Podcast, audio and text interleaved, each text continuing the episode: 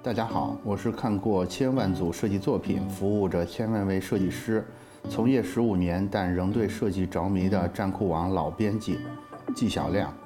欢迎来到设计几何。今天我们要聊的是设计师摸鱼的话题。熟悉站酷的呃朋友们应该知道，我们最新上线了酷友说的一个线上功能，就是大家会发起，就是围绕着一些我们发起的活动去聊天。我注意到呢，中间有一个词反复被大家提到，就是叫做“摸鱼”的这个话题。再结合我们之前做的用户调研的问卷，我们发现中间有超过一半的用户，他们使用站库的动机竟然也是可以合法的摸鱼。那为什么“摸鱼”这个词频繁地出现在设计师跟站库相关的话题里边呢？站库是在给设计师的偷懒提供温床吗？我借今天的这个机会发表一些我的看法。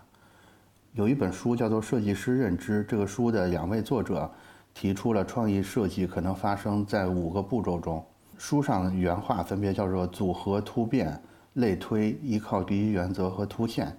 用口语化的方式来翻译一下呢，就是让元素重新组合一下，把一个元素变成另外一个元素，或者是根据它的某些特征推理成另外一个元素，然后依据一些最基本的设计准则去产生一个全新的创意。这是这本书里提出的设计师做创意的五个工具。嗯，设计师认知这本书呢本身也比较有意思，我后面会找机会单独跟大家聊这本书相关的一些话题。那么现在回到摸鱼这儿，我们刚才说到，创意设计发生在五个步骤中，我们从这五个步骤做一个梳理，我们会发现，除了最后那个凸现，也就是最后我们做设计的那个结果之外。前面的组合也好，还是突变也好，还是类推也好，它都严重的依赖一个东西，就是依赖一些原料和素材来作为他们组合、突变、类推的基础。所以呢，我们会看到设计师在上班的时候打开站库，一逛就是一上午，于是摸鱼的传说就产生了。呃，设计师们在。在各种场合呢，也经常自嘲自己上班就是在摸鱼、带薪、刷站库。我们要看到，就是他们看起来在闲逛，但是他们正在一边看作品，一一边正在进行我们刚才说的，呃，设计的设计这几种手法里边的组合、突变和类推。然后在他们的大脑之中，正正在基于他看到的站库上面的优秀的作品，根据他自己的设计观进行虚拟的创作。我。在这儿呼吁设计师们，不要自认为你在刷账库的时候是在摸鱼。也请其他的同事注意到，他们看起来只是在闲逛，但是他们真的没有在闲逛。OK，我们刚才说逛站库其实是在进行虚拟的创作，但是逛站库看作品就是唯一正确的创意姿势了吗？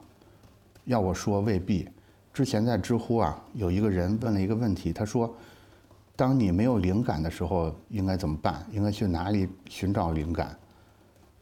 嗯，这个问题其实是设计师们最常见的几个问题之一。关于这个问题，我个人有一个解答，就是你应该去淘宝上面看那些买家秀和商品评论。为什么要去看那些？因为那些东西才是。围绕这个商品，围绕你的客户，最真实的客户的使用场景和他们的使用感受，这些才是你做设计最好的灵感源泉。设计网站呢，也是应该看的。嗯，一般人的思路也会说，你没有灵感的时候应该看设计网站。但是我觉得设计网站是应该在平时的时候养成一个习惯去看，不是临近到案子很着急，你的客户站在你背后的时候。你才想起来要去看设计网站，因为如果现在任务很紧急，你又快速，比如说在站库上搜关键词，搜到了一个类似的作品，这个这个临近的提案日期会逼着你去抄这个作品，这是非常不好的一个现象。设计网站呢，应该在你没有很紧迫的任务的时候，作为一种日常的沉淀去看。假如说你碰到了一个你感兴趣的话题，或者你看不懂的。别人的手法，你可以很从容的停下来，去慢慢的想他究竟是怎么做的，去看下面的评论，甚至去联系到作者，去仔细推敲这个作品，这样才是你学习设计的一个最好的工具。那有的人会说，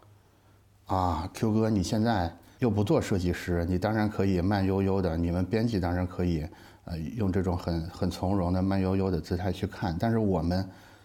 有时候就是领导就站在背后，客户就站在背后，我们是要很着急交稿的，应该怎么办呢？那我就再提供一个灵感的工具给到大家。这个工具呢，其实大家可能在日常生活里也常用，就叫做头脑风暴会。头脑风暴这个工具呢，是现在比较流行的一个思考工具，有很多具体的手册，大家可以找到那些更具体的手册去执行。我要再说，我我我把头头脑工具这个呃这个这个事儿拿出来说的原因，是因为头脑工具、头脑风暴这种工具，它。十分接近设计师的工作方式。我很喜欢的一位传播学家勒问说过：“一个人，一个人无法做创意思考。”我觉得是这样的，就是我们设计师其实都有这种经验，就是如果我们拿到一个案子，然后我们就把自己关在小黑屋里开始想，你会发现经常就陷入一种特别难过、什么都想不出来的画面。但是这个时候，只要给你配另外一个设计师。你们俩把嘴张开，开始围绕这个东西说一些有的没的，就会很快速的互相互相点燃，然后你就会发现，尽管你们的思考方式特别的跳跃，没有规律，但是你们能用一个极为高效的方式去逼近那个正确的答案，而且这个答案基本上是所有的别的思考方式没办法带给你的。比如说，你用推理法，你是没办法推理出来这个东西的；你用你用一些。阅读经典的方式，你可能也获得不了这个灵感。这个灵感只能是两个或两个以上的右脑人，这种快速的、没有任何拘束的情况下进行的这种无责任的碰撞，才能碰撞出这种灵感的火花出来。那那说到这儿呢，又有人要说了，我们公司就我一个设计师，哇，那怎么办？我我拉其他人跟我头脑风暴，但是他们根本就跟我不是一类人，他们是左脑人，对吧？我一旦开始要起飞，我一旦开始提提一个天马行空的想法，他们就就会踩住刹车，说你别这么想了。那怎么办呢？那我再给大家提供一个在线版的头脑风暴工具。这个工具是什么呢？就是站酷的收藏夹。收藏夹这个功能，我简单的和大家介绍一下。嗯，如果大家用心的话，会注意到，大概从上个月起，我们开始在首页推荐收藏夹。为什么我们这么重视这个工具呢？是因为我们认为，收藏夹里边，嗯，是别的设计师对某一个话题已经进行的一些组合和类推。大家还记得刚才提到的创意的五个步骤或者五个工具吗？就是收藏夹，我们会认为是这五个步骤前面两步的一个沉淀。嗯，比如说你现在要做一个关于圣诞节的主题，最最传统的方式，一般人本能会打开，比如说站酷这种设计网站，一搜，哎，出来一个作品，感觉不错，那我就直接抄，抄完就交活儿，这是特别不好的方式。然后沿着我们刚才推荐的方式呢，你或许可以打开之后，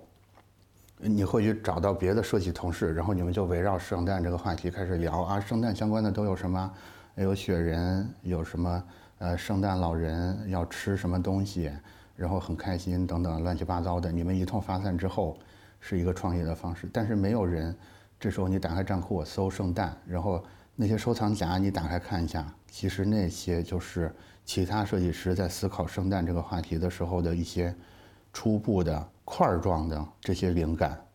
你在看这些灵感的时候，就相当于你现在找到了一个设计师，他在跟你说，呃，围绕着圣诞这个话题，他能想到的，他能找到的一些。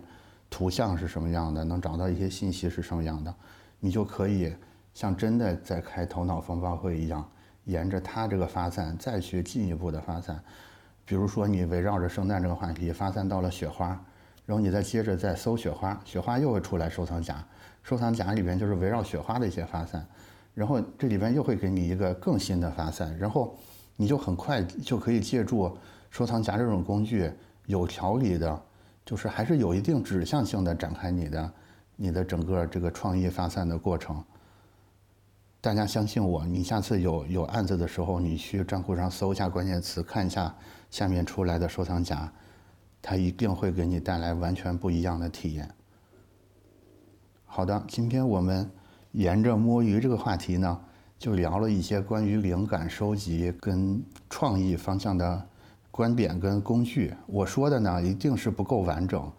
也不可能是绝对正确的。但是我要说，在一团混沌的思维迷雾中，用敏感的触手去捕捉一个一个善变跳跃的灵感，这才是设计师的工作方式。这种。看起来像摸鱼的工作方式，才是设计师最正义的工作方式。很感谢大家愿意把站库作为你摸到灵感之余的一个池塘，让我们一起来享受灵感闪现时候的那种大快乐吧。好，今天就聊到这里。